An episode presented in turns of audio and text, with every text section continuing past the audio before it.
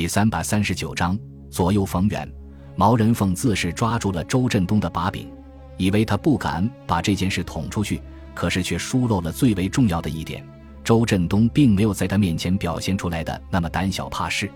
蒋介石组建委员长侍从室的时候，侍从官的选择可谓言之又严，必须是各方面都非常优秀的年轻军官才有机会入围。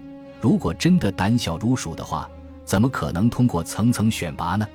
被毛人凤捉奸的那天晚上，周振东在床上辗转反侧，彻夜难眠。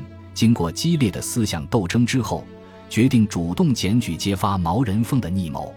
次日上午，当周振东硬着头皮走进孙百里办公室的时候，却意外地发现军情处的杨英杰也在场，而且用非常怪异的眼神望着他。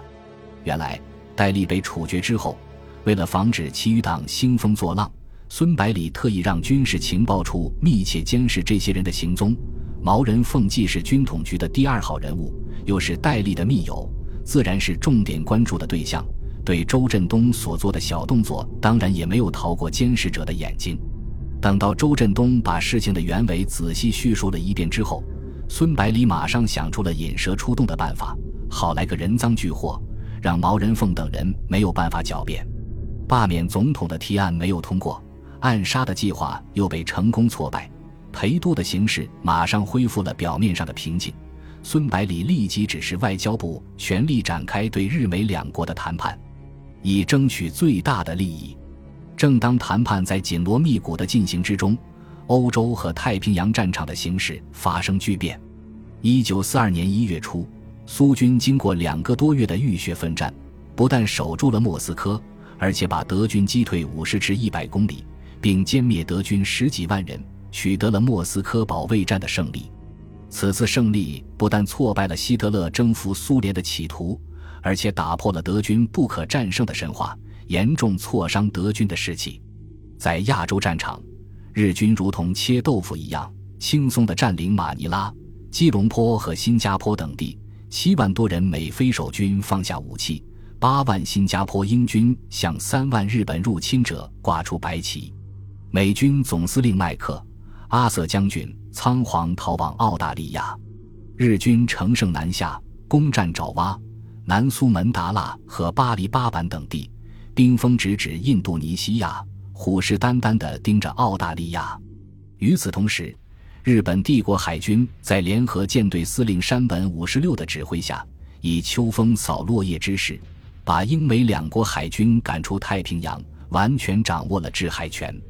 素有战争赌徒之称的山本五十六一边命令工程兵抓紧时间在夏威夷群岛抢修、扩建机场，一边积极策划对美国本土进行空袭，使其无法全力增援澳大利亚。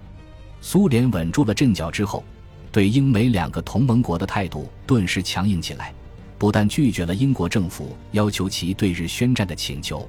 而且明确通知美国政府，绝对不允许用外蒙古来换取中国参战。此时的美国还没有走到战时轨道上来，军备远未完成，根本没有能力遏制日本在亚洲的扩张，只能把最后的希望寄托在中国身上。为了换取中国对日本宣战，罗斯福政府忍痛开出一张前所未有的礼单：第一，中国加入同盟国作战之后。将成立一个包括中国、法属印度支那、缅甸、印度、荷属东印度等国在内的中国战区，由孙百里担任战区司令，统一指挥包括美军、英军在内的同盟国军队作战。第二，英美等国自动放弃在中国的法外治权，归还租界，并废除与满清政府、国民政府签订的所有不平等条约。第三，提供五亿美元的无偿援助。二十五亿美元的贷款，五十个步兵师的装备，一千架飞机。第四，无偿提供飞机、坦克、舰艇的设计生产技术，扶植中国建立完备的军工体系。第五，把香港、澳门、台湾、琉球群岛归还给中国。第六，支持中国对外蒙古行使主权。此条款必须等战胜日本之后才可以公开。日本东京统帅部接到远古婴儿的报告之后。立即在裕仁天皇的主持下召开御前会议。经过两天的激烈争吵之后，终于提出了对华谈判的一揽子新政策：第一，日军在两年内全部撤退到长城以北；第二，放弃在中国的法外治权，归还租界，并废除与满清政府、国民政府签订的所有不平等条约；第三，承认台湾、内蒙古、满洲国为中国领土，但是上述地区以租借的形式给日本使用五十年；第四。日本将以无偿援助的形式扶持中国的经济发展，并鼓励民间资本对华投资。中国方面则需要提供必要的优惠政策。第五，中国方面保证不再可能威胁到日本海军进出东南亚的敏感地区部署军队。第六，东三省地位在日军全部撤退到长城以北之后再另行谈判解决。这些谈判条件提出之后。立即遭到中国派遣军和关东军的强烈反对。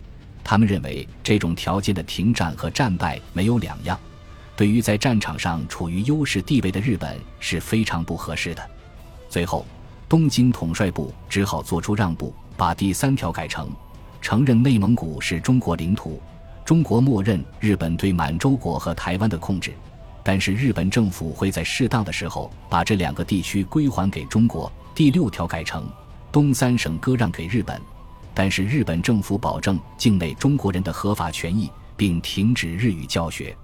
日本东京统帅部达成一致意见之后，立即把条款通知远古英二，命令他按照这个底线与中国政府进行谈判。